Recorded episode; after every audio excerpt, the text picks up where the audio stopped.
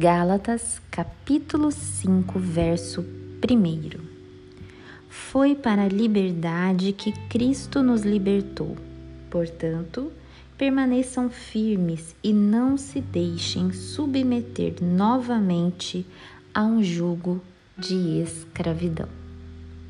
Nós vamos iniciar essa série Domínio próprio e os frutos do Espírito eu percebi que o domínio próprio é um desafio para o cristão, é um desafio até para aqueles que não são, né, não professam a fé cristã.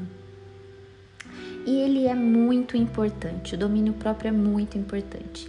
Porque domínio próprio significa liberdade. Por isso que eu comecei a ler o Gálatas capítulo 5 a partir do verso 1, onde fala de liberdade, da liberdade que Cristo nos entregou. Porque eu quero que você faça um link entre domínio próprio e liberdade. Quando você tem domínio próprio, você usufrui da liberdade que Cristo te entregou. Eu vou te dar exemplos.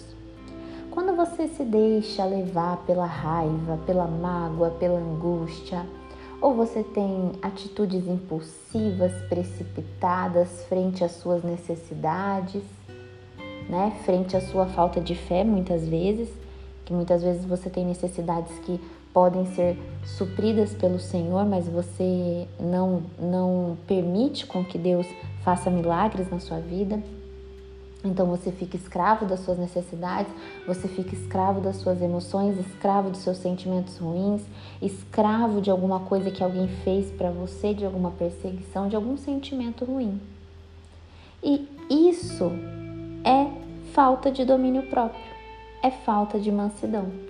Quando você não sabe se controlar, você não sabe se dominar, automaticamente sentimentos, pessoas, coisas e situações vão te acorrentar, vão te escravizar e você vai acabar perdendo a liberdade que Cristo te entregou.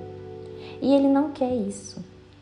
E Ele utilizou a Sua palavra por meio do apóstolo Paulo para nos ensinar, através dos frutos do Espírito, como garantir, como assegurar o nosso domínio próprio. Veja que o capítulo 22 está descrevendo quais são os frutos do Espírito. E a gente pode ver aqui, ó. Amor, alegria, paz, paciência, amabilidade, bondade, fidelidade, mansidão e domínio próprio. E a palavra diz que contra essas coisas não há lei. E realmente não há. Quem vai repreender o amor, a alegria, a paz, a paciência? Ninguém em sã consciência vai repreender esses adjetivos. Mas veja que a mansidão e domínio próprio são os últimos adjetivos, sendo que estes estão juntos. Todos aqui estão separados por uma vírgula: amor, vírgula, alegria, vírgula, paciência. Mas a mansidão e domínio próprio estão juntos porque eles caminham em conjunto. E nós precisamos nos assegurar de domínio próprio, mas eu entendo que para ter domínio próprio, nós precisamos desenvolver em nós todos os frutos do Espírito, porque os frutos do Espírito em nós, como consequência, é o domínio próprio. A consequência de ter frutos do Espírito é ter um autocontrole, é saber se dominar, é saber não entregar as rédeas da nossa vida para Satanás e não sermos novamente escravizados. E para começarmos a falar aqui dos frutos do Espírito, vamos iniciar pelo começo. O fruto número um, o amor. E é engraçado que aqui no verso 14, um pouquinho antes, o apóstolo Paulo ele fala assim: toda a lei se resume num só mandamento: ame o seu próximo como a si mesmo. Mas se vocês se mordem e se devoram uns aos outros, cuidado para não se destruírem mutuamente. É importante termos em mente que a Bíblia nos orienta a amar o nosso inimigo. E talvez é, esse seja o grande impedimento que nós temos quando é, falamos sobre desenvolver o amor, o fruto do amor. Veja que o que mais faz com que você perca o controle na sua vida é a falta de amor aos seus inimigos. De repente você tem uma mágoa, uma raiva, uma ira de alguma coisa que alguém fez contra você, alguma perseguição, alguma traição, algum trauma que alguém causou em você.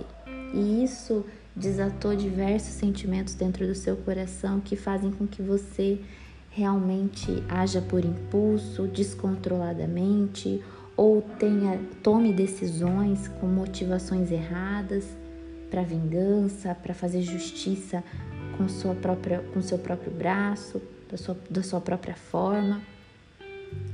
E nós não nos atentamos que a Bíblia fala que devemos amar os nossos inimigos e existe uma razão para isso. Nós precisamos buscar em Deus em oração e jejum, porque não é uma tarefa fácil amar o seu inimigo. É algo que eu costumo dizer que nós sempre, temos, é, nós sempre devemos estar revendo isso e cuidando para que esse amor permaneça pelos nossos inimigos, porque uma das primeiras ferramentas que Satanás utiliza para te desestabilizar, para te descontrolar, é a falta de amor ao inimigo. Amem os seus inimigos e orem por aqueles que os perseguem, para que vocês venham a ser filhos de seu Pai que está no céu, porque ele faz raiar o seu sol sobre maus e bons e derrama chuva sobre justos e injustos. Então, se o próprio Deus faz isso, por que nós não vamos amar os nossos inimigos? Então, amar o seu inimigo não se trata só de um sentimentinho que você tem que ter no seu coração, não. É uma estratégia. É uma estratégia para que você desenvolva autocontrole. Então, quando Deus coloca na Bíblia ame o seu inimigo, Ele quer que você desenvolva autocontrole para que nada do que o seu inimigo fizer contra você faça com que você perca o seu domínio próprio. Eu não vou falar aqui que você tem que amar o seu pai, sua mãe, sua irmã, seu marido. Não. Eu vou te dizer que você tem que amar o seu inimigo, porque é nesse ponto que nós falhamos e é nesse ponto que o Satanás utiliza para nos acorrentar, para nos escravizar a sentimentos que não provêm da vontade de Deus. No mundo, nós vemos domínio próprio com várias roupagens. A roupagem de disciplina, seja disciplinado, né? Tenha inteligência emocional, seja produtivo, quando você tá com raiva, irado, nervoso, magoado, às vezes depressivo, ansioso porque alguém fez alguma coisa contra você, não é nada fácil você ter produtividade, você ter autocontrole, inteligência emocional, ter disciplina. Não, porque isso te desestabiliza por completo e é isso que Satanás quer. Ele quer lançar dardos inflamados na sua mente e você precisa se blindar, precisa plantar em você o amor pelo seu inimigo.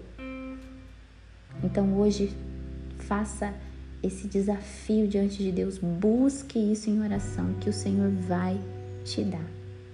No próximo episódio, no nosso próximo podcast, nós iremos continuar falando sobre os frutos do Espírito e a relação que eles têm com tão sonhado domínio próprio.